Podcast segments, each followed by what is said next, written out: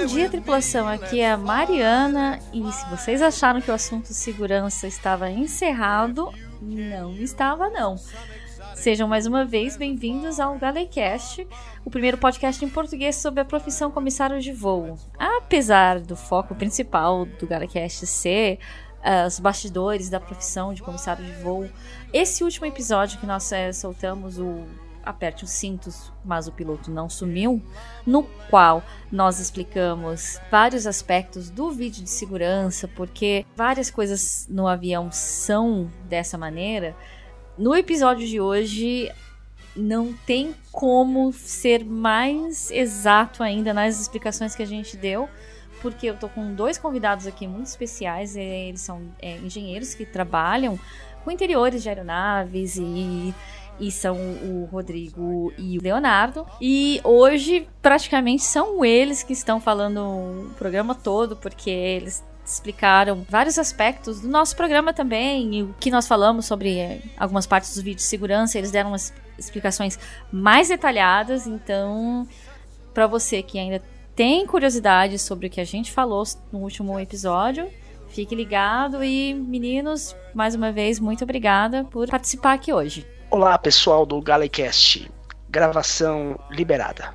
Fala galera, aqui é o Rodrigo e eu vim aqui para discutir, depois de ouvir o programa excelente que foi, com vários casos, várias histórias, a gente chegou à conclusão que queria tá, contribuir um pouquinho e contar a história de como todas as operações são testadas ou são colocadas no avião. Porque hoje a gente vai discutir um assunto muito simples: fazer avião para voar é fácil. Hoje a gente vai discutir é como faz o avião cair. Se falar assim, as pessoas vão ficar com medo, mas não precisam ficar com medo não, viu, pessoal? Então, fiquem ligados que vocês vão entender daqui a pouquinho. E para você que embarcou agora no Galecast e não quer perder nenhum episódio, assine o podcast agora acessando galecast.com e abaixo de cada post estão os links do feed. Você pode também baixar o seu agregador de podcasts favorito e procurar por Galecast. Também não deixe de conferir a nossa playlist no Spotify, onde você encontra as músicas tocadas durante os episódios. O link também está na descrição do post. Para entrar em contato pelas nossas redes sociais, acesse facebook.com.br galecast, Twitter, Instagram, é só procurar por Galecast. Quem quiser entrar em contato por e-mail, nosso correio elegante é contato@galecast.com. E agora, senhoras e senhores, continuem com os cintos apertados, porque eu espero que desde o episódio anterior vocês aprenderam e agora ficam com os cintos apertados sempre.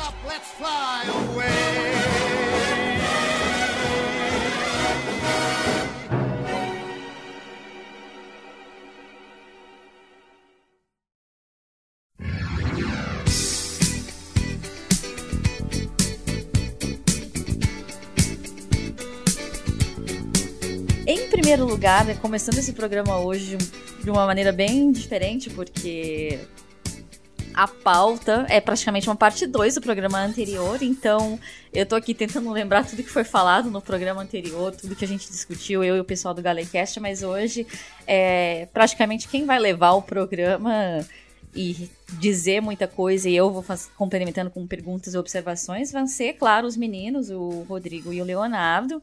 Então, muito obrigado, meninos, pela participação. Meninos, eu, eu, chamo todo mundo de meninos, vocês sabem, mas é, muito obrigada pela participação de vocês. E vamos lá, começando, para quem não sabe, para se não ficou muito claro na entrada do programa, é, tanto o Rodrigo quanto o Leonardo eles trabalham, eles são engenheiros de desenvolvimento de aeronaves, então cada um com uma sua especialidade, claro.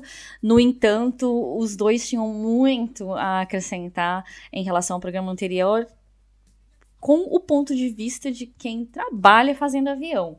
Então, é, começando por você, Rodrigo, quando você ouviu o programa, que você, o que, que você pensou em primeiro lugar? Falou, não, eu preciso dizer isso, eu preciso, isso seria muito interessante também trazer aos ouvintes. Oi, pessoal, aqui é Rodrigo Fernandes, eu estava ouvindo o programa, eu sou ouvinte antigo já, eu adoro o trabalho da Mari e vivo trocando figurinha com ela pelo, pelo Twitter. mensagem. E o primeiro pensamento quando eu vi o assunto foi eu preciso de um papel para anotar os comentários e quando eu vi, tinha muita coisa que, assim, é, a, visão de, a visão de quem está operando não necessariamente é a mesma de quando a gente desenvolveu o avião ou quando a gente certificou ou todos aqueles testes que foram mencionados. E tudo isso é muito cotidiano, é muito comum para a gente. Assim, discute isso o tempo todo. É, o Léo é um grande amigo e trabalha bem próximo fisicamente. É bem perto mesmo. Estamos a três baias de distância, Rodrigo. Acho que é isso. Cinco metros, né? É, então, e aí comecei a fazer as anotações, comecei a falar, Mari, tem muita coisa aqui. Eu vou mandar um e-mail tão gigante que eu acho que a gente podia fazer, sei lá, uma sessão de, de comentários ou de e-mails é, especial e, e gravar. O Léo, ele já grava podcast também, eu tenho um histórico em podcast não seria um problema. E a Mari comprou a ideia, sei lá. Claro! Acreditou gente e, e falou pra gente gravar, combinou a gente gravar. Eu tô chegando do aeroporto, tem uma hora que eu cheguei em casa também, chegando. Então tem alguns pontos que eu vou falar como engenheiro, tem alguns pontos que eu vou falar como um passageiro, passageiro consideravelmente frequente. Toda vez que eu tô ando, ainda que um passageiro, não adianta, você nunca mais olha o avião o trabalho dos comissários e as preocupações que eles têm da mesma maneira. Então, é, é sempre uma experiência muito diferente de todo mundo que está sentado em volta. E isso é, é muito legal. Fantástico, muito obrigado. E você, Léo, é, muito bem, muito, pra, muito prazer em falar com você e também sejam bem-vindos ao, ao Galencast. Eu que agradeço o convite, é uma honra aqui poder contribuir com o Galencast. Fantástico. Ah, bom, vamos lá. É, eu sei que você fez várias anotações, Rodrigo, para a gente ir falando sobre o programa. E se a gente fosse seguir a mesma ordem do programa anterior, uh, a primeira coisa que a gente falou foi sobre cinto de segurança. Isso. E eu vi também aqui nas suas anotações que você colocou dois casos de voos. Um, é claro, mais antigo que aconteceu em, em 88, que é o Aloha Airlines, o voo 243, e o outro que assim aconteceu dias depois que o episódio foi, foi ao depois. ar, que é o da Southwest, que teve que pousar na Filadélfia, Filadélfia não, na Pensilvânia, é isso?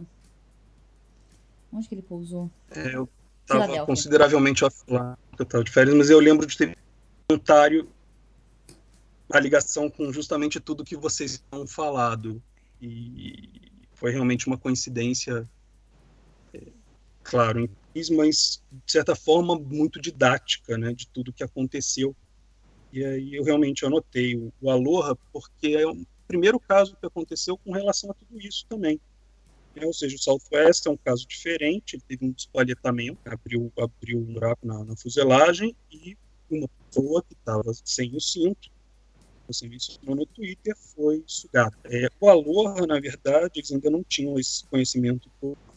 O princípio do conhecimento dos casos de fadiga, né, de pressurização e despressurização, esse ciclo de pressurização e despressurização, perdeu uma seção da fuselagem, ninguém saiu ferido, porque foi na decolagem, pelo que eu lembro, foi bem no Klein, é, e a única pessoa que se feriu é que, como esses voos eram muito curtinhos, o serviço de bordo era muito rápido. Uhum. E aí uma das comissárias já havia tirado o cinto para justamente começar a preparar o serviço ainda no Klein. Uhum. Era pinga-pinga de uma ilha para outra e ela foi sugada. Então, nesse caso, foi a comissária que foi sugada, porque realmente tinha o, o hábito ou o vício de seguir com, com o serviço ainda no Klein por conta da duração dos voos. Lembra de mais algum detalhe desse, Léo? Eu vou lembrar de um voo muito antigo aí, da, um Fokker 100 da TAM também. Foi uma época horrorosa da TAM, que teve lá a falha do reverso, né, em voo. Uhum. Teve o, o, avião que caiu pertinho de Congonhas, lá no Aquara. E teve um caso também de, de um despalhetamento de motor que fez um buraco no avião e sugou um passageiro, É, isso, mas isso faz o quê? Faz uns 20 anos aí também, né? Foi, foi, foi naquele bloco do, do, do foi tudo, foi tudo na mesma época, né? Teve o atropelamento da vaca também, foi mais ou menos na mesma época. Pobre vaca. Pobre vaca, é. é... Aqui eles atropelam. No programa anterior, nós falamos inclusive sobre um, um voo da Etihad que teve que alternar porque tinha vaca na pista. Então, esse tipo de coisa é capaz de acontecer, claro, em qualquer lugar do mundo. Não só no Brasil, fora também, né? Mas que na Índia, se você atropelar, você arrumou um problemaço. Aqui eles atropelaram, causou dano na aeronave, mas comeram a vaca com churrasco. Era justamente isso que eu ia falar. Só que eu ouvi. Anedoticamente, foi a versão que eu ouvi. De gente que tem boas chances de saber o que está falando. Né? Então, o ponto importante é a gente projeta o avião para ele para o cinto não ser um problema, é para usar o cinto mesmo. E um ponto importante ainda uhum. é como vocês mesmos falaram, não só a emergência não sai na escala, como todas aquelas subidas, descidas, é, trepidações, nada daquilo também está planejado exatamente. Então, alguns você consegue saber com antecedência pelos radares, pelos sensores, mas uhum. você está sempre sujeito a uma surpresa. Então, quando você não tem, quando você não tem o, a possibilidade do cinto apertado, como você está indo no lavatório, você está andando para num mais longo para exercitar a perna, para liberar a circulação, é importante sempre ter em mente que você tem que ter uma mão para você e outra para o barco, como eles dizem na, na, navegação, que é você tem que estar tá sempre segurando em algum lugar. Inclusive, um ponto que é verificado durante os ensaios de certificação é se você sempre tem um firm handhold. Você tem que ter um lugar para segurar em qualquer lugar da aeronave que seja um caminho, uma passagem na evacuação de emergência, na saída da aeronave. Então você sempre tem algum lugar para segurar. Se não tem assento ali, vai ter alguma barra, vai ter algum ponto de apoio para você e é importante que você sempre esteja segurando em algo. E a chance de tomar um chacoalhão e parar no chão é, realmente, agora que você citou isso, é, eu parei para uh, pensar em todos os aviões que eu tra trabalho tripulando, né? Até porque trabalho, é, voando como passageiro é muito detalhe para lembrar. Mas avião que eu tripulo, como, enfim, já fiz centenas de, de voos e milhares, talvez até, já nove anos voando. Um, eu realmente isso faz sentido. Tem sempre alguma barra em algum lugar, algum assento, alguma coisa perto das portas. É... E mesmo onde tem galley, também na, na própria galley tem barras, né? mesmo que a gala esteja vazia, ainda assim tem barras para segurar. Cara, ainda sobre o cinto, né, complementando uhum. o programa anterior, eu poderia dizer a história da cadeirinha, né? Se a gente anda de carro com um filho de um, dois anos, né, a gente tem cadeirinha especial, né, com um cinto de quatro pontas, né, e já me perguntaram também, paga lá uma, uma passagem cara e a segurança é super importante, por que, que não tem a cadeirinha equivalente à do carro no avião ainda, né? A, a, versão que eu conheço das autoridades certificadoras, né, é, mais ainda, sabe, do DOT americano, né, que é o Department of Transportation, né, que é, se a gente colocar a criança de colo, né, de até dois anos, numa cadeirinha e tomando lugar de um assento, é, essa criança vai ter que pagar uma passagem, né? Uhum. E aí vai ficar mais caro para essa família viajar de avião, né? E aí, se a gente fizer isso, a gente vai tirar essa família, pode tirar essa família de uma viagem de avião e ela vai viajar de ônibus, né? E aí, não estou aumentando a segurança do transporte como um todo, né? É, eu, eu acho que no futuro próximo, né, a tendência é que a cadeirinha do carro, uma equivalente para os aviões, ela vai se tornar realidade, né? Mas o Department of Transportation dos Estados Unidos ainda acha que não chegou o momento, né? Porque encarecendo a passagem, né, o transporte dessa família, ela vai fugir do avião e vai para o transporte rodoviário e isso não vai estar tá aumentando a segurança como um todo, né? Isso, sendo carro ou sendo ônibus, ela estaria exposta a mais riscos do que ela está no avião, mesmo com a criança no colo. É, isso aí. E já que a gente está falando sobre cinto especial para criança, uh, no programa nós falamos, né, que tem empresas que dão cinto especial para criança, tem empresas que não dão cinto especial para criança. Um, eu queria saber, se possível, o que vocês é, podem dizer, a opinião de vocês em relação a isso, porque por exemplo, mesmo as empresas operando o mesmo tipo de aeronave ou aeronaves similares, por que que algumas fazem essa escolha e por que outras não fazem? Do ponto de vista de vocês que fazem avião, porque claro, cada empresa aérea vai, vai ter sua política nesse caso. Então, o que a gente tem é assim, os o cinto de criança ele não é obrigatório realmente, ele, ele é uma, uma opção, ele aumenta o nível de segurança, mesmo não sendo obrigatório, ele ainda não está regular. Se tivesse um processo de regulamentação, de certa forma, ele ainda não, não foi adotado em 100%, uhum. mas ele cobre realmente preocupações que vocês mencionaram no programa com relação à aceleração é, da aeronave, ou seja, falaram muito da questão do, da, do de decolagem antes de V1, uhum. Depois de V1 você não aborta, é considerado mais seguro você decolar, uhum. mancando um motor só, fazendo o que for necessário, mas você decola, faz a volta e pousa no mesmo lugar, declara emergência, né? Todo uhum. mundo sobe de volta, sai do caminho e você vai posar de novo. Mas mais seguro você decolar do que parar. Justamente por quê? Porque a aeronave os níveis de aceleração. Pelo que eu lembro, a aceleração para frente é a mais forte de todas, ela é 9G. Uau. Ela é um de, de certificação. É, foi mencionado que realmente você não vai conseguir segurar o bebê uhum. né, com, com 9G. Cinto é feito para segurar o cinto infantil não necessariamente, ele não passou pelo mesmo critério, pelo mesmo ensaio. Esses ensaios eles são feitos que nem aqueles de carro. Você uhum. coloca num, num uhum. e deixa ele bater no muro lá na frente. Com aqueles bonecos. Um muro, mas ele, aqueles... ele faz a desaceleração. Isso, você faz o boneco, você faz tudo. 9G, ele vem com aceleração e ele desacelera, ele vai daquela velocidade topo calculada até uhum. zero, uhum. garantindo uma aceleração 9G, que é uma aceleração muito alta, o tipo de aceleração que você vai ver com aqueles pilotos de Red Bull Racing. Uhum. Né? Ele vai realmente uhum. te dar um vai te balançar. É, a gente tinha uma figura de linguagem, eu já trabalhei antes balística, a gente falava, não é porque você está de colete à prova de bala, você, vai, você pode sair tomando tiro por aí. Você vai sentir o impacto da bala, você vai sentir a porrada.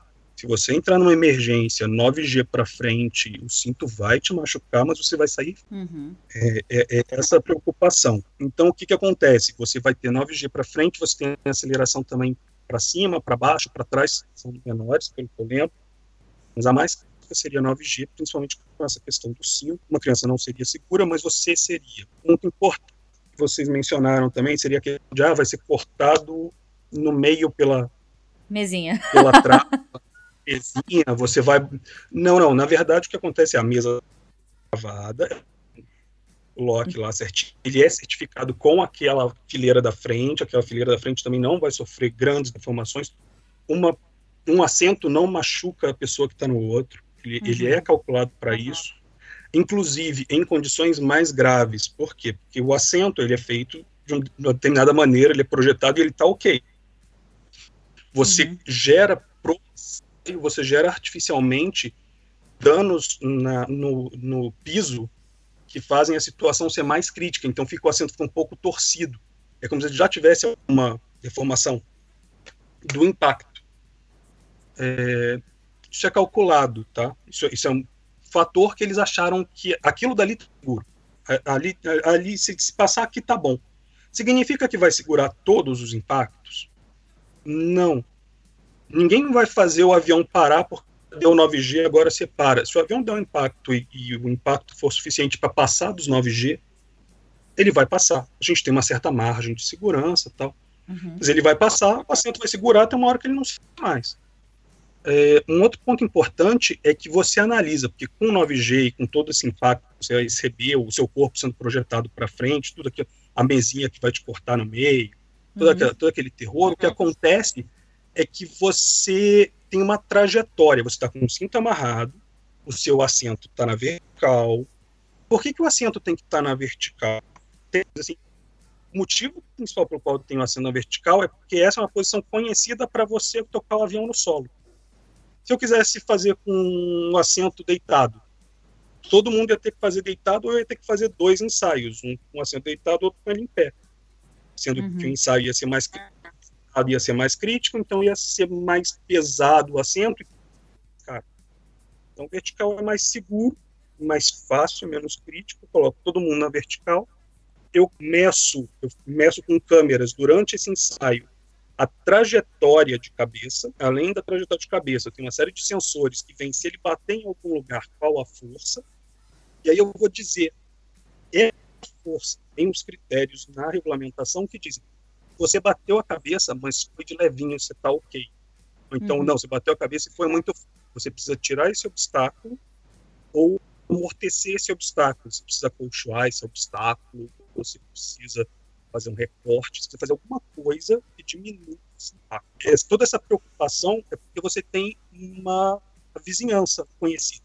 Então, se você muda o assento mais deitado, menos deitado, se você tem várias configurações de espaçamento dentro do avião, todas elas são testadas. O que é autorizado pelo manual, as posições, por exemplo, de, de pose de decolagem, uhum. é, elas foram testadas nesses critérios são seguras para a 9G para frente. A montanha russa do Aerosmith dá 5G na, na, na, na saída e todo mundo reclama.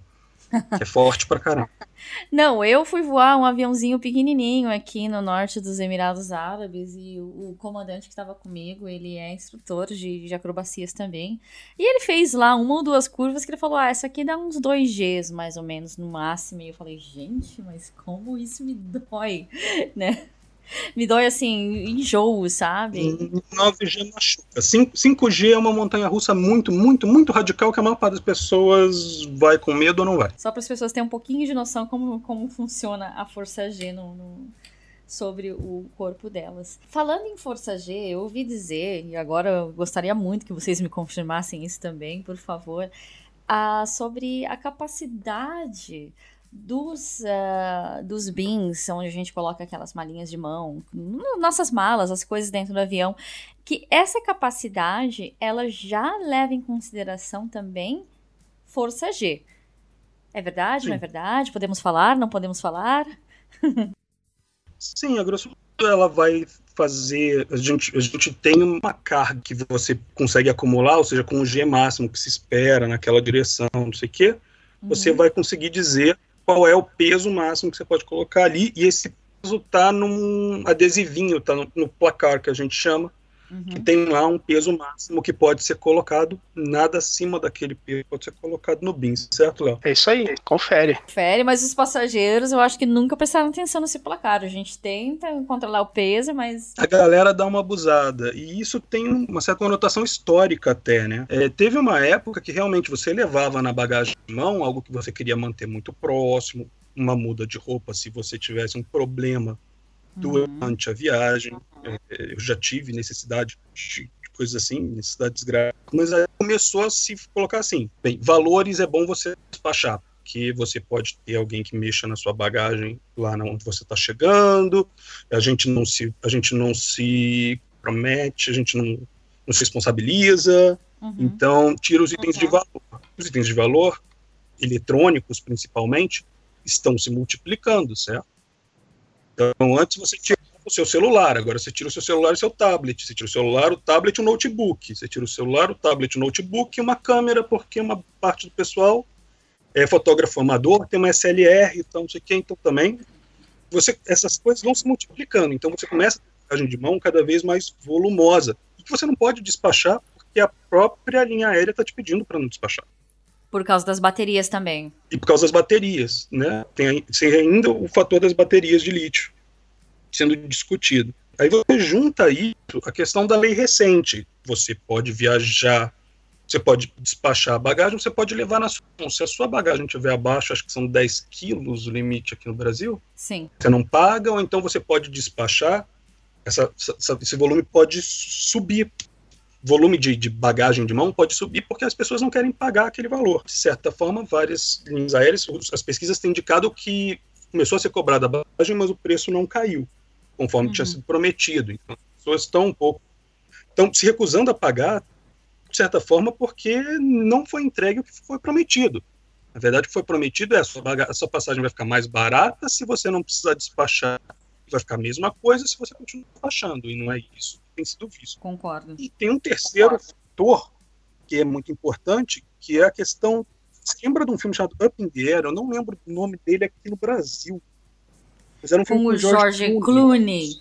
Sim, eu é acho esse... que ele tem. Ah, eu, eu devo ter ouvido falar desse filme em ou podcast ou vídeos de traduções de, de filmes nada a ver Não, no Brasil. Ele é um filme nacional Ele não só é um filme sensacional, é, não tem nada a ver com isso, tá? Isso é uma trama bem paralela, bem paralela mesmo. O filme é sobre outra coisa. Ele tem uma aprendiz que está com ele Sim. e ela vai viajar. E ele viaja muito, ele está naqueles planos de milhagem que ele vai ganhar direto à mão do presidente da companhia. Uhum. O cartão platina, feito de platina. Ele tem uma linha específica, ele tem um 0800 só dele. Sim. Tá? Ele tem uma notícia dessa. E aí a menina aparece para viajar junto com ele.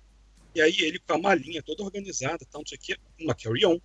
Né? Vou Uhum. viajar, eu vou entrar, eu entro do avião, eu sou senhor da situação. E aí o que que acontece? A menina aparece com duas malas gigantes, ela tá levando até o travesseiro dela, o cinto de pelúcia, tá levando. E aí ele começa a desmanchar a mala dela no meio do aeroporto, fala não vai precisar disso, não vai precisar disso, não vai precisar disso, e vai sobrar a mala de mão ali Uhum. do meio. Porque as pessoas querem viajar rápido. Principalmente voos mais curtos, é muito comum a pessoa viajar rápido. Se voo comercial dele, né, ele às vezes ia para uma cidade, fazia o trabalho dele e voltava no mesmo dia. Ou ia para a próxima cidade já no mesmo dia. Uhum. Ele quer entrar e sair do aeroporto o mais rápido possível, então ele não quer esperar a mala. O fator que fica muito bem ilustrado no filme, desmontando a mala e montando a malinha para fazer tudo caber no carry-on, que é importante também a gente levar em consideração, porque o resto de bagagem aqui leva um tempo para disponibilizar a mala frequentemente, né? O, o filme é O Amor Sem Escalas, de 2009, né?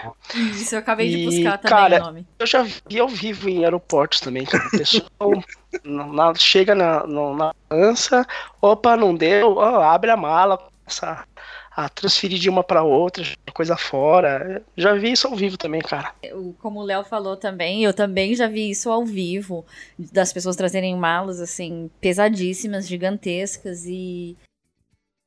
Nós, pelo menos aqui na minha empresa, se não tá cabendo mais nos bins, os bins estão ficando cheios, nós mesmos já começamos a falar para os passageiros. Aqui a gente vai ter que colocar no, no porão, a gente vai ter que despachar tal. Teve uma vez que tinha um casal que eles estavam com uma mala pesadíssima, que o cara ele não conseguia subir a mala sozinha no, no bin. Ele pediu minha ajuda. No que eu fui ajudar ele, falei: não, essa mala tá pesada demais, ela não pode ir no avião. Essa mala não vai poder ir aqui porque ela tá muito pesada, eu tenho que despachar, né? Ele, não, moça, pelo amor de Deus, não despacha essa mala, não tenho, não posso despachar essa mala. Eu falei, mas ela tá muito pesada. E ele falou, mas isso aqui são todos os papéis da imigração da minha esposa. É, eles eram pasqui- pasqui- paquistaneses indo para os Estados Unidos. Então você imagina uma carry-on cheia, lotada de papel. Pesadíssimo. Eu falei, cara, eu falei, olha, nesse voo aqui eu vou levar, mas no próximo voo você vai ter que conversar muito com a tripulação também, porque tá pesadíssima. Mas eu, o problema é que também é um negócio que nós, tripulantes, não podemos colocar no cargo, porque senão chega lá nos Estados Unidos a mulher não entra no país. E aí? Também uma outra coisa que tem acontecido com frequência, eu vi isso já quatro, seis, seis voos, se não me engano, aqui Uhum. dentro, é, essas viagens que eu tenho feito, é, quando chega para embarcar, eles falam assim, se você tiver uma carry-on que você quer despachar, que você pode despachar, pode facilitar a vida lá dentro, por favor, entregue para pessoa que está fazendo o boarding aqui, que a gente vai dar um jeito de colocar no, no porão.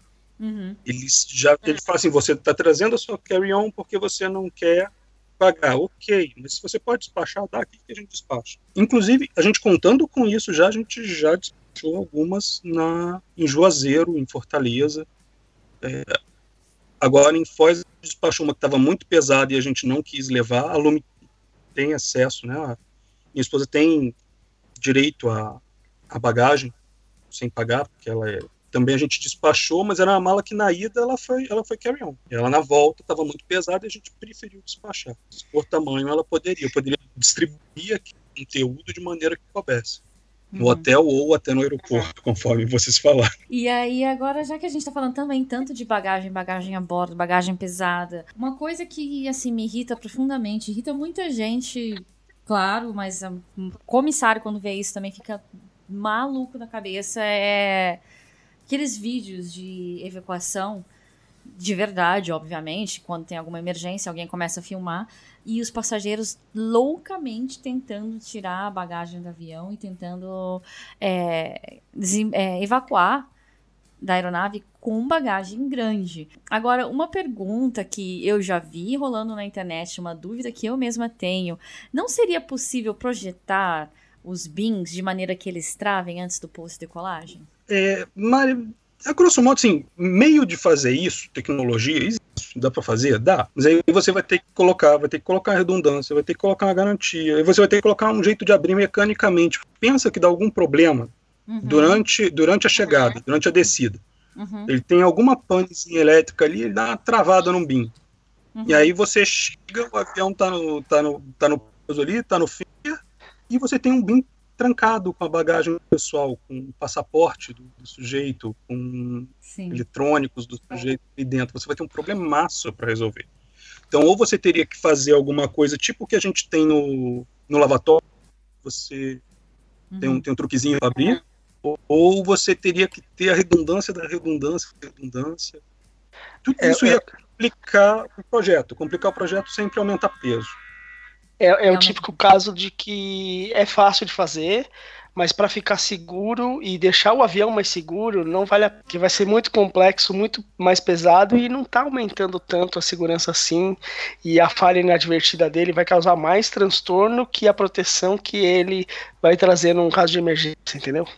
É, até porque as emergências são muito raras, então o uso desse dispositivo acabaria não sendo tão frequente, não, não acabaria não acabaria não justificando todo o trabalho para é colocar aí. isso no avião. Fantástico. Nossa. Mais legal ia aquele povo levantando com pressa toda vez que o avião chegou quando chegou, levantando, tentando abrir, não conseguindo. Eu ia ficar tão feliz com aquilo. Imagina eu.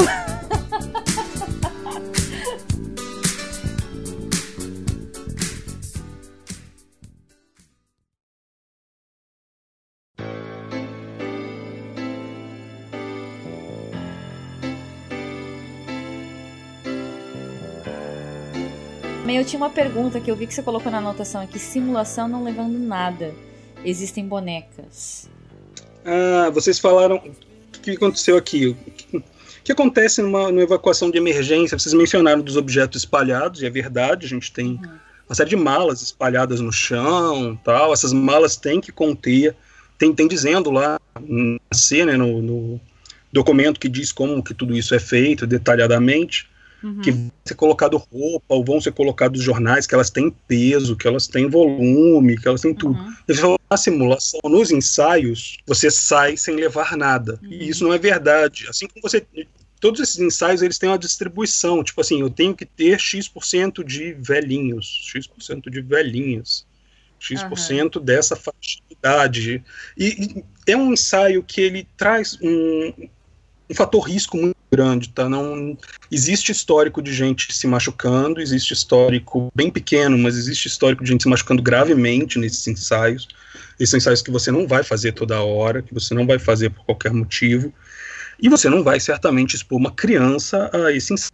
Então, para simular uma criança, algumas das mulheres recebem bonecas boneca mesmo. Mas aí para é, simular bebê de colo, de, certo? Bonecas grandes para simular um bebê. É, na verdade, você vai dar alguma coisa que ela vai precisar levar. Uhum. Né? Claro que focando o bebê de colo, mas aí tem você você trabalha aquela margem, tipo assim, você não vai ter criança, mas você vai ter pessoas pequenas, é, baixas, com baixo peso, tal. Aquela uhum. distribuição que ela meio que vai representar uma criança, mesmo sendo uhum. um adulto. E você tem que você, você distribui algumas bonecas para que essas mulheres evacuem da aeronave com a boneca, com o bebê de colo. Certo. Então você tem essa, essa distribuição, então você tem que levar a, a, boneca junto. É um outro interessante, vocês falaram também da, de não levar nada, não levar nada, e hoje em dia tá todo mundo saindo com o celular filmando, pegando bagagem de mão para levar. A minha vida que está aqui, meu notebook, muito comum e eu entendo que deva ser uma coisa revoltante para quem está tentando salvar a vida do, do idiota, mas o que, que é. acontece? O impacto, impacto real, ele não é tão grande quanto o que a gente imagina, tá? Uhum. É, o que, que acontece? Você está na, na porta, certo? Pela regulamentação operacional aqui do Brasil, você tem pelo menos um comissário para cada uma das portas principais. Uhum. É, exclui a sobre a a regulamentação na Europa é um pouco diferente cada 50 passageiros. Se tiver uma pessoa comprando passagem, você pode despachar com um, um comissário a bordo. Uhum. Pelo menos uma uhum. boa parte dos países da Europa funciona assim. A gente tem visto a linha operacional. É, mas o que acontece no final das contas é que numa evacuação, as pessoas vão para a porta e elas vão formar uma fila. A fila não vai andar na mesma velocidade que as pessoas conseguem passar na porta. Você tem um gargalo. Então, se você uhum. tiver que tá, cara passar logo na porta, pula, pula, se joga, não sei o quê, alguém enroscou na porta, ou gritar para o malandrinho que está lá atrás mexendo no celular, Uhum. Grita com o que está na porta, porque ele que está segurando. Ele é prioritário. Ele impacta muito, muito mais do que o malandrinho que está lá procurando a mala dele. Ele tem que ser prioridade. Hum. É, vai acontecer, esse cara que está lá para trás, ele vai ser o último a ser evacuado. Ele está se expondo a mais risco. Mas ele não está segurando os outros. A tendência é que ele não esteja segurando os outros. O que acontece? Também foi mencionado um caso extremo que o, ninguém foi na porta do meio, o que eu até eu achei estranho, porque assim, já fui num voo que não tinha ninguém porta sobre a asa. Eu falei, não tinha que ter alguém ali. Eu, eu fiquei numa das saídas de emergência e do outro lado tinha ninguém. Eu chamei o comissário e perguntei, não tinha que ter alguém ali para operar a porta uhum. se é. tiver uma emergência? Não, não tem. Operacionalmente não tem que exija. Eles não têm que colocar uma pessoa naquela porta. Porque é sobre o voo está vazio o suficiente. Porque... Exatamente. A saída sobre a asa vai ser operada por um passageiro que eles vão instruir, vocês vão instruir de uma maneira mais próxima. Uhum. Certo? certo? Mas você não certo. precisa obrigatoriamente colocar alguém lá. Aquela porta pode estar vazia. Pode, ter, pode não ter ninguém para operar mesmo. O que é muito estranho operacionalmente para mim.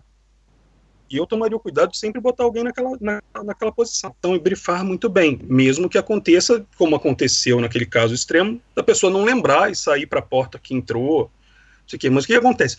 primeiro que for para ali, ele vai começar a gerar fila. Começou a gerar fila, ele a, o gargalo já passa porta. Você só precisa do primeiro naquela porta. Se você colocar alguém na porta, a sua chance de ter puxando aquela fila, abrindo aquela porta e puxando aquela fila é muito maior. Então aumenta a segurança. Você não ter ninguém naquela porta diminui a segurança. Então, se eu estivesse operando um voo, eu certamente tomaria esse cuidado de sempre posicionar alguém ali e brifar essa pessoa é, como passageiro, conhecimento que eu tenho do desenvolvimento, das preocupações que a gente tem, eu sou eu sou especialista pelo, pelo item em segurança de aviação, eu conheço todas as histórias, tá? É, eu já me posiciono de maneira que eu identifico onde está a porta, não só a minha porta mais próxima, uhum. como onde está a porta sobre a asa. Por quê? Porque eu sei que pode acontecer alguma coisa e eu ter que me deslocar para ela, mesmo sendo o caminho mais longo que eu posso ajudar. Uhum. Eu conheço gente que prefere esse assento, cara, né, perto da asa, né, em cima da asa, porque ele tem mais espaço, ele tem mais clearance para o assento é, dianteiro, né? Então, tem gente que até até prefere sentar ali e não se importa de ser brifado e se necessário operar a porta, né? É, tem, tem, tem, aquela questão de que o assento imediatamente à frente ele não reclina eventualmente, né? Uhum. Para não bloquear a porta, mas o assento Isso. encostado na saída sobre a asa, né? Ele tem mais espaço, então às vezes até ele é bem procurado esse assento. Estranho mesmo não ter ninguém, né? Porque mas vai demorar muito para o cara para alguém chegar lá, né? Mas ao mesmo tempo, a companhia, tem companhias que vendem e se a pessoa não comprar o assento, vai vazio, ele não deixa ninguém sentar lá. É, é isso, isso Quando, não é legal mesmo. Segurança, eu seria aleatoriamente pegar alguém que tivesse o porte necessário para fazer aquilo de maneira mais fácil e garantir a segurança. Né? Mas a empresa orienta para não colocar. E outra coisa também que eu acho estranho de não ter ninguém ali naquela saída, em relação a não ter nenhum comissário, é, quando são aeronaves que têm é, um jump seat, tem um assento de comissário sobre perto da saída sobre as asas. Comumente, mais comumente isso é no, no, no, Airbus 321, por exemplo. Não Sim. ter alguém ali é, na, perto das saídas da, sobre as asas, às vezes o que acontece, o que tem acontecido, eu vou procurar links e deixar junto com a postagem desse episódio também. São casos de passageiros abrindo essas saídas, porque elas não têm escorregadeiras, né? Então, os passageiros abrem elas em, em solo quando o voo está atrasado, ou, enfim, para fazer protesto, sabe? Eu tenho visto também. Eu sempre acabo dando risada, eu não tenho, eu não tenho como comentar algo é, assim. É difícil, é o prejuízo da empresa para recolocar essa, esse, esse avião em, em, em operação, porque Claro. Você... Para acomodar a malha, porque o avião não vai poder decolar de bate-pronto. Pra... É, várias, várias. Esse cara merece uma multa, né? Pô, ah, esse mereceria uma multa, né? Com certeza, né? A, a, a, história de numa, numa evacuação de emergência o pessoal levar sua própria bagagem pessoal, né? Uhum. É, eu acho que o FA já estudou a possibilidade de meter uma multa, né? Mas, putz, é, eu acho que nunca foi para frente porque aquele negócio, né? O, o, cara acabou de sofrer um acidente, né? Um incidente, no mínimo, e teve que uhum. participar de uma evacuação de emergência, e aí porque ele carregou a mochilinha dele, é, vamos meter uma multa nele e tal. É, mas, assim, é, a conscientização é importante, né? Aí ela depende consenso, né? Mas assim, o, o cara levar o notebook dele, outro notebook, tá tudo na nuvem mesmo, não sei o quê. Mas eu tenho certeza que o tal do marido lá, com toda a documentação, não sei o quê, ia pegar a mala pesadíssima. É, é, com certeza. Com certeza. Eu fico imaginando no Brasil, né? Por exemplo, se a multa é uns 10 mil reais, né? Aí você tem um voo de Brasília com um político lá carregando né, uma maleta de, um, de uma construtora, né, de uma... Pô, o cara, dependendo do valor da multa, ele vai preferir pegar Pagar a multa. Deixar a multa. É, com certeza, né?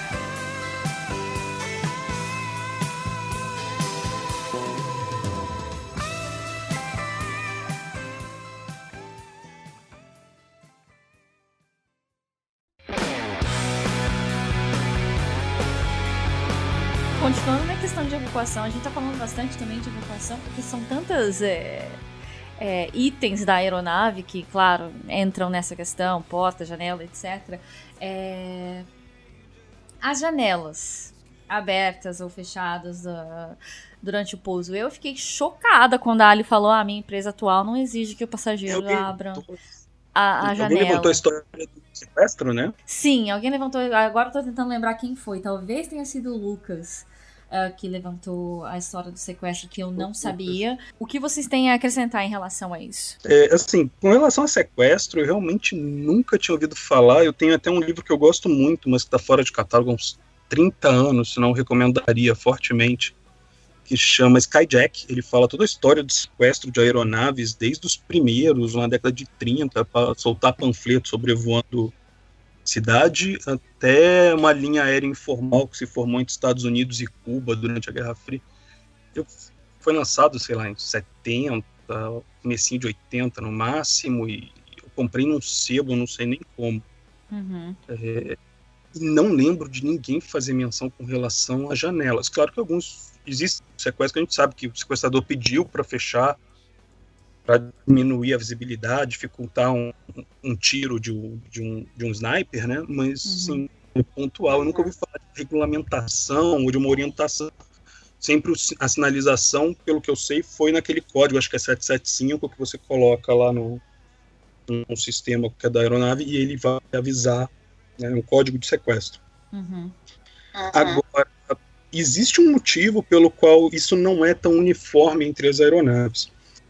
Porque lembra que a gente, lembra que vocês falaram que durante os ensaios de evacuação metade das portas estão travadas. Quem está lá dentro não sabe Sim. quais são. Só quem sabe é quem está aplicando e as autoridades com quem aquilo foi acordado. Certo. E metade, certo. Das, metade das portas. Falamos besteira ou não? Vamos ver agora. o que acontece ali é o seguinte: você considera que metade das portas estão obstruídas por qualquer uhum. motivo.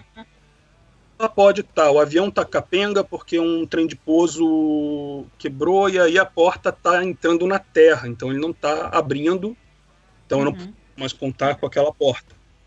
Ou pode estar tá pegando fogo logo embaixo da porta, ou pode estar tá na beira do precipício e se você sair por aquela porta, você vai se encontrar 200 metros morro abaixo, entendeu? Uhum. É qualquer coisa. Não é relevante o que, que é o perigo que você vai encontrar do outro lado da porta. O que é uhum. relevante é você tem que saber o que está do outro lado da porta.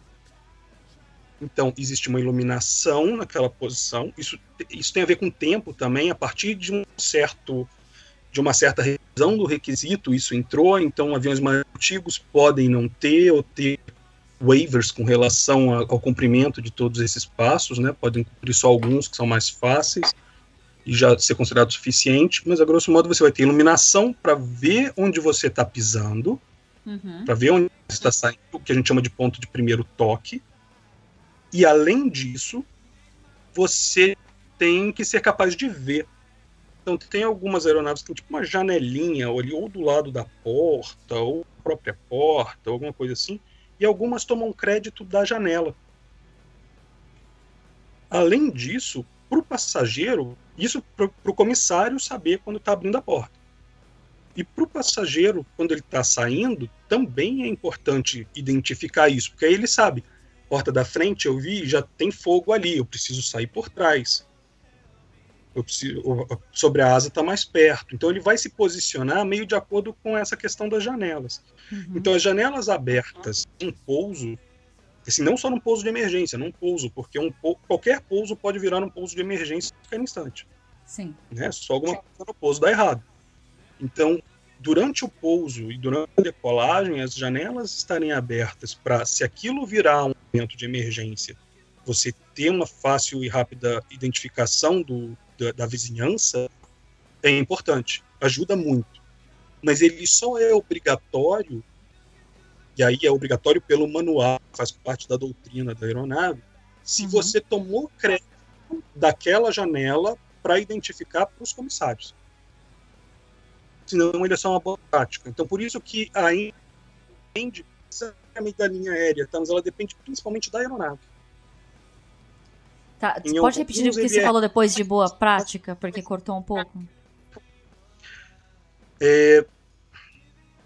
Nossa posar uma coisa com as janelas abertas é uma boa prática, mas pode variar não só dependendo da linha aérea, mas principalmente de qual aeronave, dependendo do, de se você tomou o crédito daquela janela uhum. para verificar a vizinhança onde você vai sair. Então é natural essa diferença, ela não tem nada muito misteriosa. Isso vai estar no manual, vai estar identificado. É, as portas são diferentes, o, processo todo é muito semelhante, mas ele guarda diferenças. Vai ter a ver com a idade da aeronave, isso vai ter a ver com o projeto da aeronave, se eu, se eu fiz a janelinha, se eu coloquei uma janela na porta, se eu tomei crédito daquela lateral, como eu tomei crédito daquela lateral. Tem a ver uhum. com tudo isso. Eu vou botar tudo isso num caldeirão e vou dizer qual é a doutrina da aeronave, como que eu vou lidar com essa aeronave isso vai se refletir diretamente no speech de, de segurança que vai ser feito na abertura, ou no pedido do capitão, do comandante, ou o que quer que seja. Com relação ao tempo, vocês falaram de 90 segundos no caso da, do A380, uhum. durante programa. E realmente, 90 segundos é o tempo, com aquela distribuição que eu falei que está detalhada na, na AC, né, no Advisory Circular, uhum. é, para evacuar uma aeronave. No caso do A380, eles fizeram com 800 e poucas pessoas, gerou até um documentário do Discovery, que eu acho que é o programa que vocês estavam mencionando. Eu, uhum. eu assisti aquilo com lápis e papel na mão, fazendo anotações. É, é um processo estafante, é, um, é, considerado o maior ensaio de qualquer aeronave. Tá? Ele é muito grande. E você tem, com relação à capacidade, a questão dos 800 é assim, como eu falei, é um ensaio de risco, existe histórico de pessoas feridas, pessoas feridas gravemente.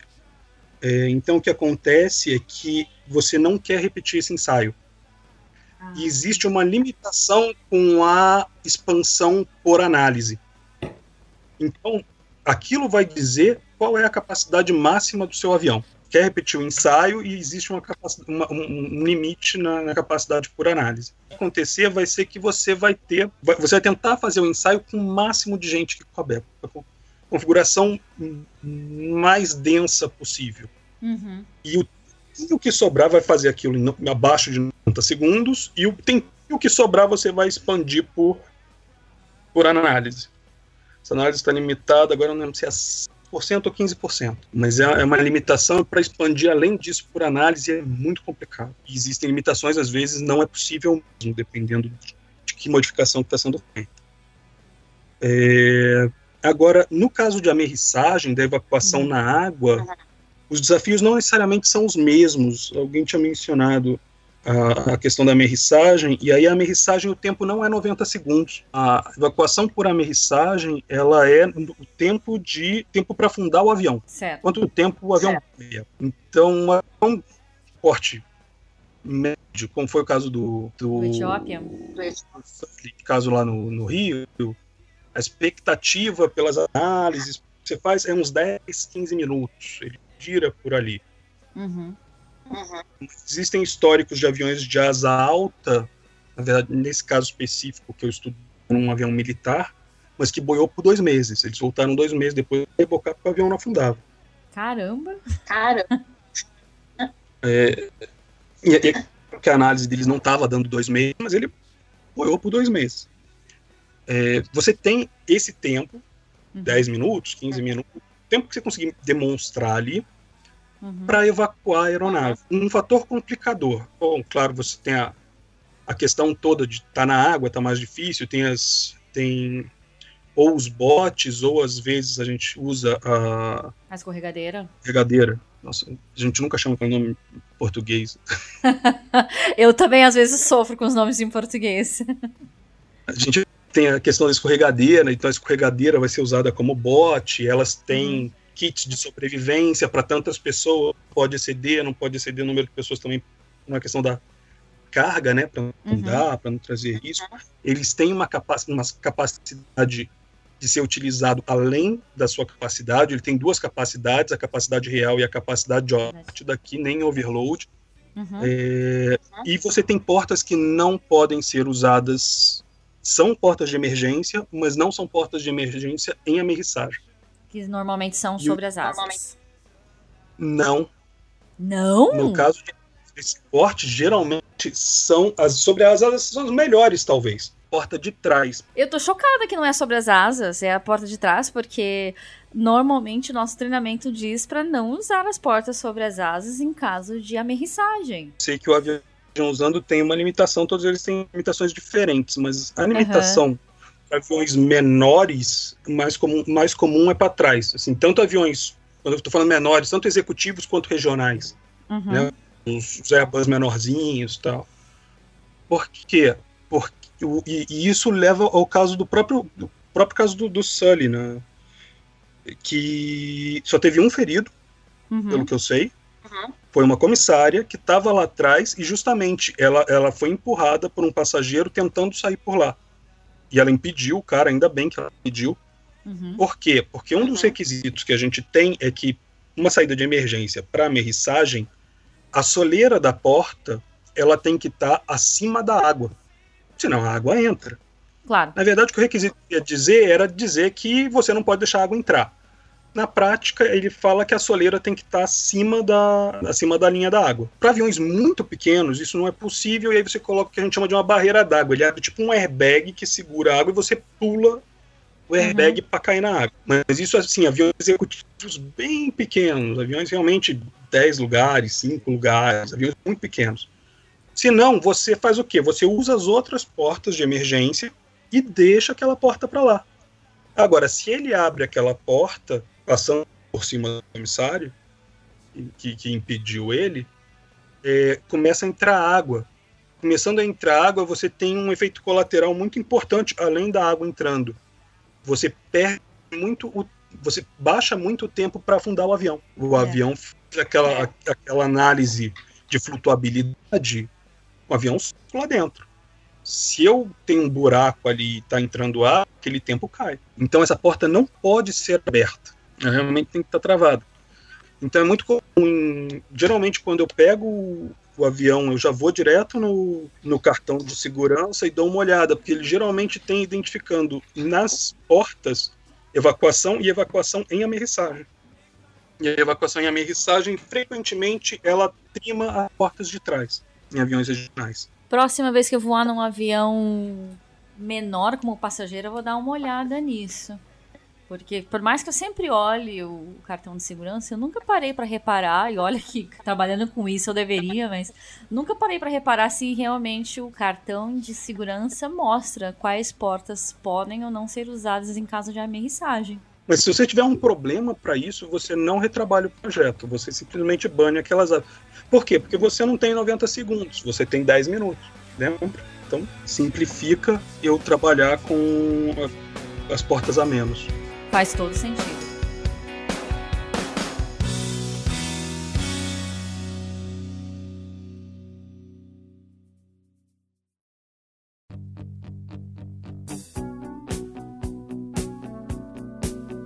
E como já falamos, né, hoje, que foi uma infeliz coincidência que logo após a, divulgação daquele programa houve o acidente com a Southwest que pousou é, na Filadélfia e teve uma pessoa que acabou infelizmente falecendo, mas uma coisa que chamou a atenção de muita gente na imprensa vários veículos fizeram matérias de como as pessoas estavam utilizando a máscara de oxigênio de forma errada. Agora, Léo, eu sei que fiquei sabendo que você é mais especialista nessa parte de oxigênio. O que, que você pensou quando viu aquilo, além, claro, depois de ter ouvido o programa? A gente falou alguma besteira? Tava tudo certo? Não, não, besteira nenhuma, né? né? O que eu pensei ao ver a imagem foi aqui todo mundo pensou aí, puxa, ninguém presta atenção no, no briefing de segurança, né? É, o, o, que é triste é que muita gente não presta atenção porque ah, voa muito e já está acostumado e já sabe. Não, você uhum. vê que não tá, né? e assim, eu acho que ninguém passou mal porque usou errado, de forma errada a máscara, né? A máscara amarelinha, né? Ela é oronasal, né? Ela tem que cobrir boca e nariz, né? Uhum. Mas a gente espera que, no caso de emergência, né? De uma perda pressurização da cabine, a pessoa use a máscara e respire normalmente, né? Daquela forma não dá para normalmente, né? Eu acho que ninguém sofreu hipóxia por causa disso, tal, mas é, é muito comum a pessoa acabar hiperventilando, né? É, se apavorar, né? Ficar tensa com a situação, o que é normal, né? E aí tentar respirar mais fortemente do que deveria, né? E, e a tensão do momento e piorar a situação dela, né? É, eu, eu, acho que é, se fosse uma altitude, altitude, maior, entendeu? Se fosse um tempo maior de exposição, né? É, isso, isso poderia ter causado problemas para aqueles passageiros, né? Mas como não estava tão alto e o avião desceu rápido e né, acabou não acontecendo nada, né? Mas puxa, é uma máscara oronasal, né? As pessoas deveriam ter coberto nariz e boca, né? Colocar o elástico por trás da, né, da orelha ali, da cabeça tal, eventualmente ajustar uhum. a pressão tal, e respirar normalmente, né? Mas né, é aquilo lá, né, ninguém presta atenção nisso mesmo, né, infelizmente. Espero que depois dessa passem a prestar atenção, mas é, esse ponto da máscara também, o Gabriel Toledano do Aerocast, ele levantou um ponto ah, interessante no Instagram, que será que ajudaria se a máscara tivesse um outro formato? Tipo, mais pontuda, tipo um formato de gota, sabe? Que aí a parte pontuda vai sobre o nariz e a boca, mas aí eu pensei, elas já não. As pessoas já não prestam atenção no briefing como é agora, com a máscara redonda. Que redonda não tem erro, né? Qualquer sentido que a pessoa colocar deveria ser é, possível utilizada. Acho que seria pior se a máscara tivesse outro formato, certo? É, acho que esse formato ele é bem utilizado na medicina, né? Com um formato consagrado aí, por exemplo, de um nebulizador que você usa, né, para fazer um uma, criança em casa, você vende aí aquele plástico em qualquer lugar, tal, né? É, então, assim, esse, esse assunto já foi discutido né, em congresso aí de, de oxigênio da SAE e tal, né? É, acontece que a, a, máscara amarelinha, né, redonda, é um formato bem consagrado pela indústria, funciona muito bem, é barata, né? E acho difícil mudar por causa desse incidente, né? Eu é, acho que ela facilita o empacotamento lá também, Léo. Ah, empacotar a redondinha mais fácil. Né? Pra, pra caber dentro da caixa, seria, ela é melhor também, né? Se mudar o formato ia, ia, ia piorar ali a, a, a, acomodação dela dentro da caixa onde ela fica, né? Com, uhum. com certeza, com certeza. Assim, e, e isso já foi discutido, né? Mas é, eu acho difícil que isso mude num, num curto prazo aí. Eu, eu, mas eu acho que ajudaria, né? Para quem não prestou atenção, né? É, eu acho que é um, um, um design foolproof, né? É, eu, eu, acho que em algum momento da vida as pessoas viram é, essa máscara nesse formato, né? Seja um hospital, seja mesmo em casa. uhum. é, com um nebulizador aí, e eu acho que ajudaria, mas Vamos ver, quem sabe. Se eu, se, se eu ouvir falar de alguma novidade nesse sentido, eu aviso vocês, mas eu acho difícil formato redondo aí, consagrado tal. Tá certo, muito obrigada. O que eu estava lembrando é o número de máscaras. Eles estavam mencionando lá se tivesse metade do avião vazio, mas isso não é um fator real, porque inclusive a gente tem mais máscaras do que ocupante, certo? Certo. O requisito é, são 10% a mais, né? Que o número máximo de passageiros, né?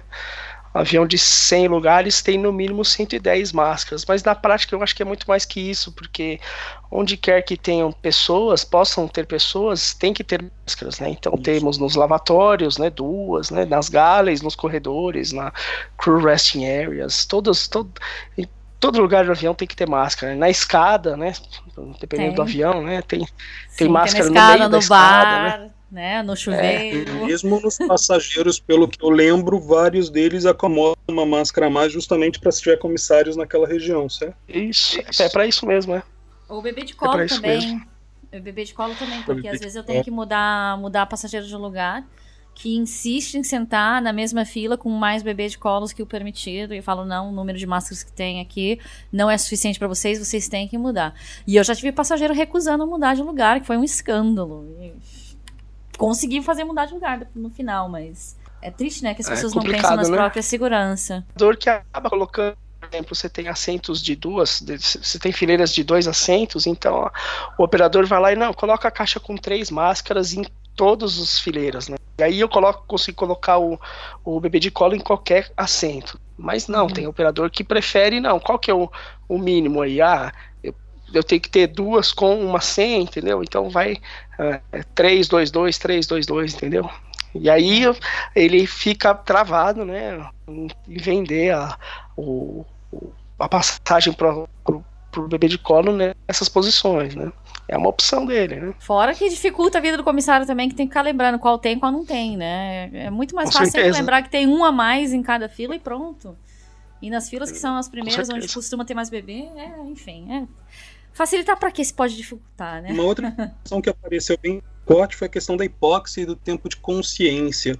Eu lembro que operacionalmente, se você teve uma emergência, despressurizou, você mergulha o avião, nem sempre é possível, como estavam falando, está sobrevoando o Himalaia, os Andes, alguma coisa assim, uhum. mas assim, são poucas as cadeias que realmente passam do, dos 10 mil pés ali. 10 mil pés. É você está cansado, você fica meio zonzo, dá dor de cabeça, mas você também não está apagando tanto assim. Eu já fui para Cusco, para Machu Picchu, tive em Puno acima de 10 mil pés de ônibus, passando uhum. de, de Cusco para Puno. É, dá dor de cabeça, tá? Toma os cuidados que tem que tomar e você vai bem, sim, dentro do, do possível, né? É, eu vi pessoal falando, o seu filho vai ver você morrendo. Passão até menos que essa. Eu não sei se o Léo tem algum histórico, até pelo, pela, pela especialidade dele. Mas, assim, eu, eu imagino você colocando no filho e apagando, que você não prestou atenção no briefing que você tem que colocar primeiro em você. Uhum. Ou porque você se desesperou e quer salvar seu filho de qualquer jeito. Você apagou. Você dificilmente vai morrer por hipóxia porque o seu filho não está conseguindo te ajudar. O filho vê você apagando, vai fazer com que ele se desespere. Possivelmente ele tire a máscara que você apagou colocando, uhum. e aí ele aguenta muito menos que você. Uhum. A chance dele apagar por hipóxia junto com você, ou até de, de ter uma sequela, me parece maior do que a de você. Que o tempo de exposição me parece que assim como ele vai estar tá tentando mergulhar para 10 mil pés, uhum. não, não me parece um tempo de exposição suficiente para matar um adulto por hipóxia. Uma criança, não necessariamente. O que, que, é, que, você sabe disso? É, assim, o, o problema da hipóxia, né, é aqui, eu diria dois principais, né, que assim, quando uhum. você começa a sentir os efeitos de hipóxia, você não percebe que está sentindo hipóxia, né? Tudo bem que os pilotos fazem treinamento em câmera para tentar identificar e, e, eliminar isso, né? Mas uma uhum. pessoa comum, né? Ela não percebe que está é, apagando, né? Esse é o grande problema da hipóxia, né? E, e, e, claro, né? Como vocês mencionaram, quanto mais alto, menor o tempo de consciência útil, né? É, significa que se, se eu me embananar para colocar máscara no meu filho, né, pode ser que eu apague antes de salvá-lo. E, né, então, assim, o ideal, essa orientação é que a pessoa coloque em si primeiro para estar né, bem para poder acudir os outros, né? É, agora o Rodrigo já foi no ponto ideal, assim, né? É, não, não, adianta eu achar que eu re, seguro a respiração, né? É até um pouco de arrogância. Não, eu, eu sou adulto, eu sou, né, hum. responsável. Eu vou primeiro salvar o meu filho no ato heróico aqui, né? E, e, depois eu res, seguro a minha respiração tal, e aí depois eu coloco a máscara, né? É, não vai adiantar, não vai adiantar. Não, é, é uma questão de salvar o seu filho. Sal, para salvar o seu filho, você tem que estar bem para cuidar dele, né? É, essa é inversão de. Parece que é uma coisa do, do, do momento mesmo, né? De, de é, primeiro as crianças em tudo. Não, é, você é o responsável por ela, você tem que estar bem primeiro, né? É, mas aí o Rodrigo já, já, já matou a questão, né? Se, se você apagar, vai ser pior para a criança mesmo, né? A criança vai se desesperar também e, e não, não necessariamente vai ter alguém por perto para ajudar e, e, vai ser pior para os dois, né? É, essa questão de que é, você tem que colocar a máscara primeiro, né? a questão de que a pessoa responsável tem que estar tá bem para cuidar das outras, né? É, é, a mesma coisa o piloto. O piloto ele coloca a máscara antes de todo mundo, né? O alarme de despressurização para os pilotos, né? É 10 mil uhum. pés. Para os passageiros é a 15. Por quê? Porque o piloto ele é responsável por todos os passageiros. Né? E ele está executando a tarefa de transportá-los de um lugar para o outro, num, numa altitude alta, né? É, em grande altitude, né? Então, assim, ele tem que ser o primeiro a estar tá bem para executar a função dele, né? É, esse é o paralelo aí do, do, do pai que acha, é, né, tem que estar bem primeiro para depois uhum. acudir o filho, né? É, é, isso. E assim, uma coisa que a gente escuta, sou mergulhador, faço natação, eu, eu seguro dois minutos sem respirar tranquilamente, né? Assim, é uma coisa que o pessoal esquece que a despressurização, quando ela é súbita, quando ela é muito rápida, né, quando o buraco que se abre no avião é muito grande, o ar é sugado para fora bem rápido, né, é, ele, ele faz questão, é um fenômeno físico, né, uma diferença de pressão, tal. Então assim, o ar de dentro dos pulmões, né, uhum. o ar de dentro das mitocôndrias das nossas células, por uma diferença de pressão, ele é puxado para fora. Então, assim, não adianta achar que ah, eu sou atleta, eu, eu seguro a respiração.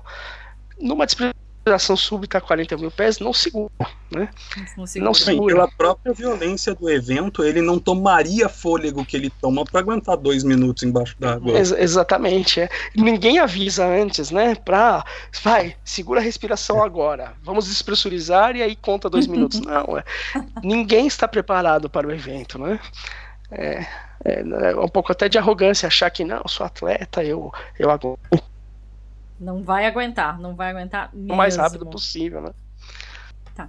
E já que a gente falou também sobre crianças aqui, para é, praticamente fechando, os últimos assuntos que, gente, que nós falamos no, no episódio anterior foi, uh, no programa anterior foi sobre berço no piso, que as máscaras não alcançam, enfim, é, grosso eu, eu, eu, gostei do, do que vocês deram. O pessoal já estava revoltado o suficiente. eu coloquei assim, o caminho é mais ou menos aquele mesmo. A única coisa que não é o uso normal do corredor e o corredor de evacuação, que, poxa, assim, tem, um, tem um bebê ali no, no piso, você está sabendo que ele está ali, mas uma pessoa que está passando para ir no, no lavatório ali do outro lado não está sabendo.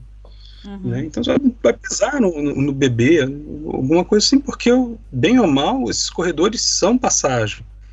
Né, em uso normal e principalmente em evacuação, que você pode estar indo de uma porta para outra. Vai ficar mais difícil você tirar um bebê ou uma criança debaixo da, do assento, como vocês falaram, uhum. é, numa evacuação para colocar na, na, posição de emergência tudo. Né? Tem alguns dos eventos que são rápidos, tem outros que não, que não são. E, e de Galo, o que, que tem para adicionar? Eu acho válido, né? É, a, operadora apelar para é, subterfúgios para chamar a atenção dos passageiros, né, uhum. de formas diferentes, né, seja com uma demonstração diferente ao vivo, com, com, com, com as flight attendants ou com um vídeo é, mais chamativo, tal. Mas assim, a, a, a, responsabilidade é do passageiro. No final das contas, né, a responsabilidade uhum. é do passageiro prestar atenção aqueles três minutos, né. É, é, assim, eu, professor de cursinho, ele dá bastante dica, né? Faz, tem aquela aula show com musiquinha, com, com dicas para o aluno decorar, mas no final, a, quem presta o vestibular é o aluno, né? É, assim, é, todo o esforço é válido, mas no final das contas, quem tem que se conscientizar é o passageiro, né? Muito verdade isso. Léo, você presta atenção. Eu presto, a gente cara. sabe, a gente, a gente a gente ajuda a escrever, a gente tem acesso quando está fazendo, às vezes. Cara, às vezes é um avião que vocês trabalharam é, também, né? O... Cara, primeiro porque normalmente eu tô entediado, né? E segundo porque é, porra, não tem nada para fazer e às vezes você vê um negócio diferente, interessante e tal, né? Agora eu concordo com você, quando é a décima vez que eu vejo o mesmo vídeo do Senhor dos Anéis, entendeu? Eu, aí eu também já perco interesse, certo? É, é, assim, é, dois fatores, na verdade, você está chegando daqui a pouquinho. Que é o quê? Quando eu tô sozinho, o que acontece quando eu entro no avião? Isso independe de qualquer fator, tá? Eu entrei no uhum. avião. Eu vou fazer o quê? Como passageiro frequente especialista em segurança de aviação. Eu vou A. Identificar a porta de evacuação, a rota de evacuação mais adequada para mim. B qual é a rota de evacuação que eu posso ser necessário para auxiliar se estiver dando um problema, por exemplo, porta sobre a asa. Então, se eu ver que a porta sobre a asa está guarnecida, a pessoa está de frente, eu estou preparado sempre, eu sei onde ela está, eu sei, eu já vi quem está do lado dela, eu estou preparado sempre para correr lá e ajudar se precisar, porque eu sei que os comissários seriam as pessoas que teriam mais capacidade do que eu para fazer isso, estão ocupados com as outras portas. Uhum. Então, eu, eu, vou ter que ser suficiente para ajudar ali. Então, já identifiquei aquilo. É, e já passei pela ficha, pelo, pela, pela ficha de segurança. Então, eu vi se tem porta que está bloqueada para mensagem, eu já qual, qual é, quais são as configurações ali, se, se é colete salva-vidas, se é, se é assento tudo isso. Assim, eu já estou mais ou menos familiarizado segurança, ele acaba ficando meio redundante. E eu não tenho o problema do Léo de ficar entediado. Eu tô sempre com um quadrinho, com um livro, com um audiobook, com alguma coisa, com um podcast. Eu tô sempre ok com, com isso. Então, assim, se eu estou sozinho, provavelmente vou dar pouca atenção para o briefing de segurança. Eu até vou parar, mas eu não estou realmente prestando atenção. Eu vou parar por uma questão de respeito, até não, não quero que outros passageiros me vejam não prestando atenção mas eu não vou uhum. estar 100% focado naquilo. Eu provavelmente vou estar repassando alguma coisa do quadrinho que eu estava lendo na cabeça, mas eu, eu, eu em sinal de respeito, eu vou parar. Se a minha agradeço. filha tá nesse voo, se a minha filha está comigo nesse voo, eu vou estar prestando atenção e vou estar soprando coisas para ela. É, a questão de cuidado com, com o que ela precisa. A, saber que é importante, B, B, como lidar no caso uhum. de uma emergência. Porque o meu comportamento tem que ser diferente perto dela, chamando a atenção para um ponto ou outro. Então, assim, eu vou. Eu, a minha, minha necessidade de não passar a impressão de que eu não estou prestando atenção, mas eu sei que o meu foco não está ali. Eu sei que eu toquei, mas com ela não. Porque ela não sabe tudo que eu já absorvi. E o jeito mais fácil não é tentando passar tudo aquilo que eu já vi, mas passar e às vezes complementar tudo aquilo que eles estão passando lá na frente. Então, com ela, aí eu trato o briefing de segurança de uma maneira completamente diferente. Você, Mari, presta atenção quando você está quando você tá de, passa, quando você tá de passageira lá? quando mesmo avião que você voa 30 vezes? Hoje não! Hoje não! Olha, eu eu procuro prestar atenção, sim. Hoje sim! Hoje sim! Justamente por isso que você falou também, pelo respeito, para as pessoas não ficarem achando que ah, ela também não tá vendo, eu não vou ver apesar de eu estar assim já careca de saber onde que são as portas, como abre, como faz tudo, etc. Mas eu, eu faço por respeito, porque não tem, é muito chato para mim quando eu. É muito chato para mim quando eu tô lá é, de pé durante a apresentação do vídeo na minha empresa, é tudo vídeo. Mas a gente tem que ficar em pé na cabine olhando se os passageiros estão prestando atenção. E assim, eu fico lá olhando, olhando, e assim, de às vezes 50 passageiros na minha área, você não vê cinco prestando atenção, sabe? É, é, frustrante, mas é, na hora da emergência eu sei que todo mundo vai se empurrar e vai. Vamos, vamos dar um jeito de sair. Porque você lembra que teve um caso, há uns 10 anos atrás, mais ou menos, é. que apagou o Sindacta 4. Apagou todos os aviões, todo. 4 no... Foi pro cacete. Se o espaço aéreo no Brasil tava bem, tava bem bagunçado, eu lembro. E apagou todo mundo, ninguém sabia onde nenhum avião tava e começaram a divergir todo mundo.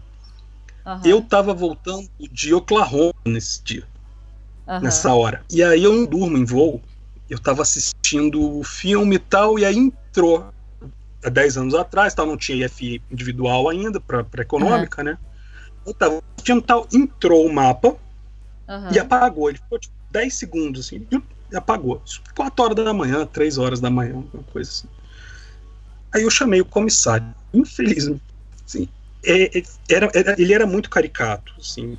Uhum. Sei que ele é comissário. Assim, eu tenho, tenho, amigos que são comissários, eu tenho amigos pilotos. Eu descobri até que eu tenho. Eu lembrei depois que eu tenho um amigo piloto no Emirates. Ele, foi, ele fez ITA comigo, especialização do ITA. De vez em quando ele posta foto. Aí eu tava lá, tá, eu chamei o comissário, o comissário, oi, oi, oi, que foi? Eu falei, velho, conta pra mim uma coisa. O piloto sabe que a gente tá indo para São Paulo? Aí o, o, o comissário, ah, então você não sabe, o Brasil sumiu. Como assim o Brasil sumiu?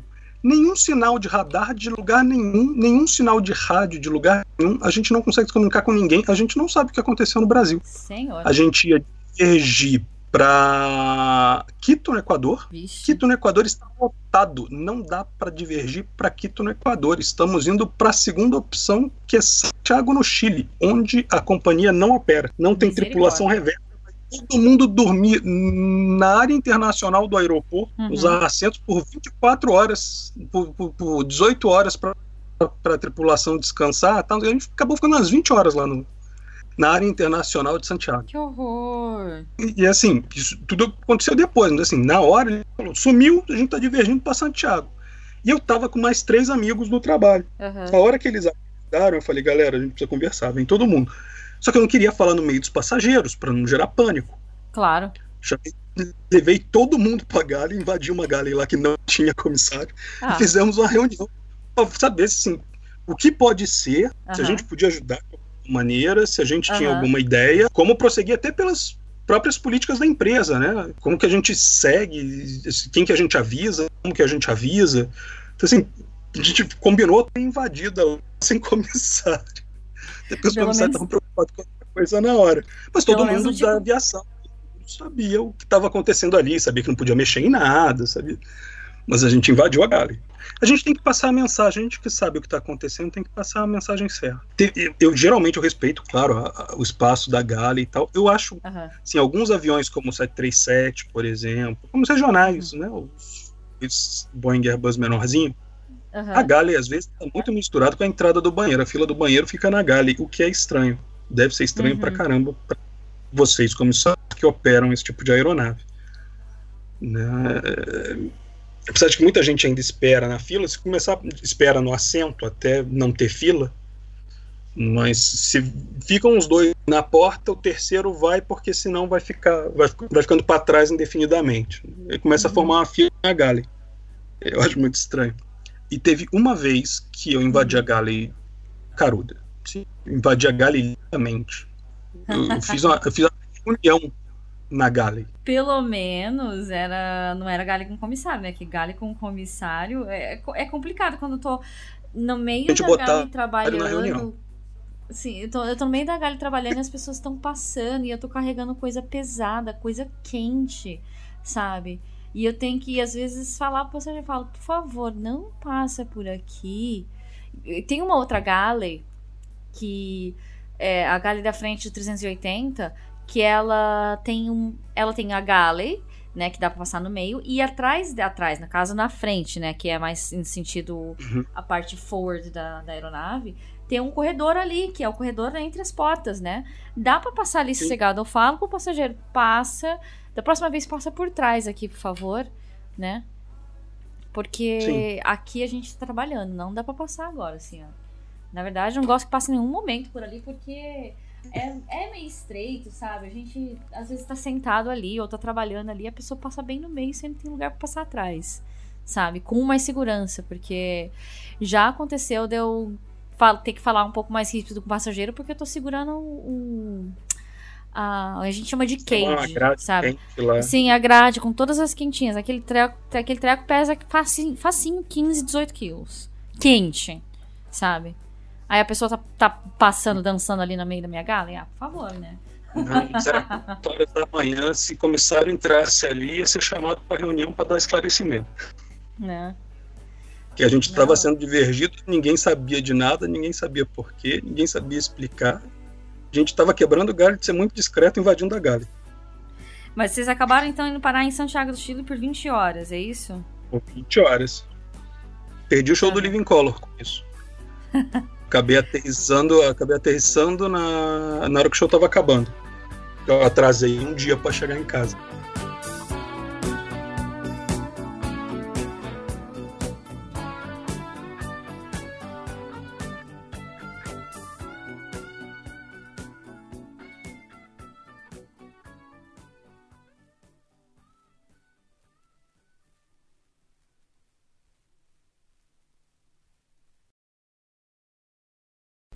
Oi.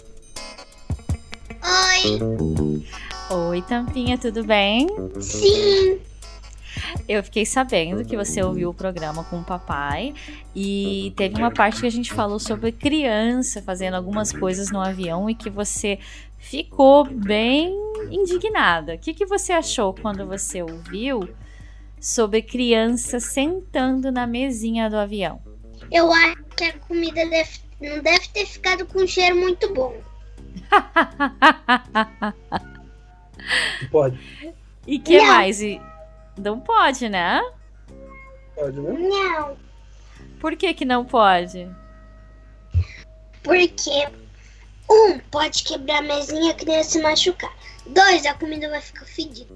E três, e pode cortar a criança. É, isso não é legal, né? Não. Então é bom saber, ó, criançada que tá ouvindo também com o papai e com a mamãe, ó, que tem criança responsável, criança inteligente que nem a tampinha, ó, que sabe, ó, mesinha do avião não é para sentar. O que mais que as crianças faziam, você lembra? Elas deitavam embaixo da cama. Não parece ser confortável. Né? E o chão é sujo, né? É. O que mais? Tinha mais uma coisa importante. Criança rabiscando o avião. É, conta pra te chamar, o que você acha? Eu acho que ela, mesmo que isso possa fazer, ter criatividade no desenho do avião, não é legal, porque pode incomodar as outras pessoas. É, e o avião fica feio, né? Fica. E ela tem. E ela. E ela que tem outras pessoas sentar ali depois dela. Tá, mais alguma coisa que você lembra? Não. Tchau. Uhum.